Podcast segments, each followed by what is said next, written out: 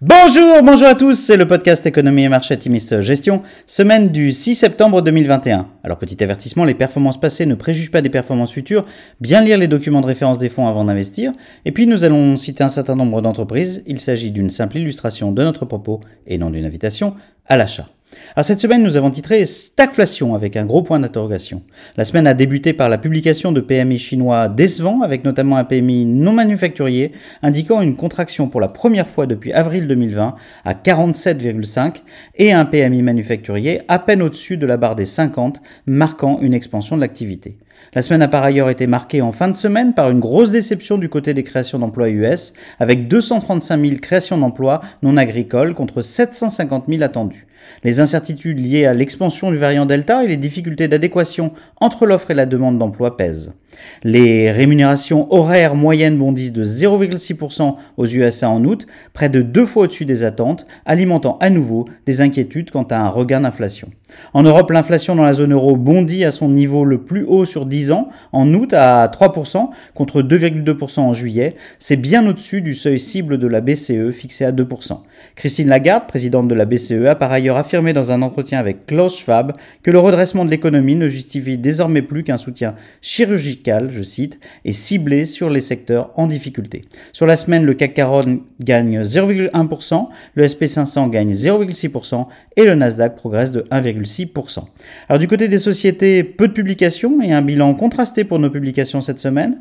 American Eagle Outfitter déçoit, notamment du fait du ralentissement de son e-commerce. Le chiffre d'affaires a progressé de 35% pour atteindre 1,19 milliard de dollars. C'est en dessous des 1,23 milliards de dollars attendus par le consensus. Les ventes numériques ont surtout baissé de 5% par rapport au niveau de 2020.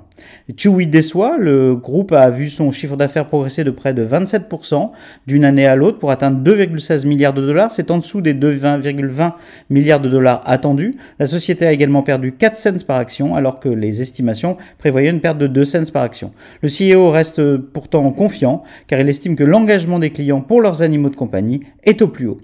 CrowdStrike euh, dépasse les estimations de 4,6% avec un chiffre d'affaires en accélération de 70% à 378 millions de dollars. Le management relève ainsi sa guidance pour la deuxième fois cette année et s'attend à un chiffre d'affaires de 365 millions de dollars en haut de la fourchette contre 352 millions attendus par le consensus. Enfin, MongoDB publie des résultats remarquables ce trimestre avec une croissance de 43,7% à 199 millions de dollars, c'est 8% au-dessus des attentes.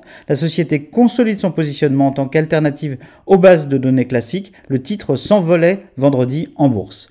Alors à venir, la semaine prochaine sera écourtée à 4 jours sur les marchés américains pour cause de Labor Day. Le variant Delta impacte défavorablement la reprise US et les derniers chiffres de l'emploi ajoutent de la pression sur la Fed quant à la trajectoire à prendre pour son tapering, vous savez cette réduction du programme de rachat d'actifs, et ce à un moment où les hausses de coûts sont réelles. En l'absence de nouvelles publications d'entreprises majeures, les marchés devraient de fait continuer à osciller en septembre dans l'attente d'une direction claire de la part de la Fed lors de sa réunion des 21 et 22 septembre prochains.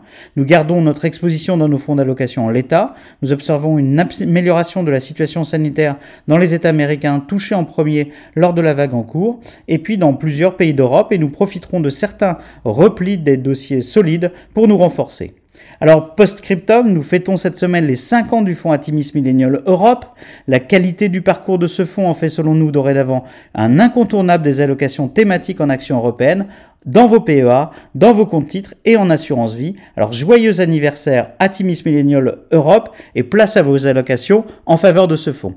Nous vous souhaitons une excellente semaine à tous.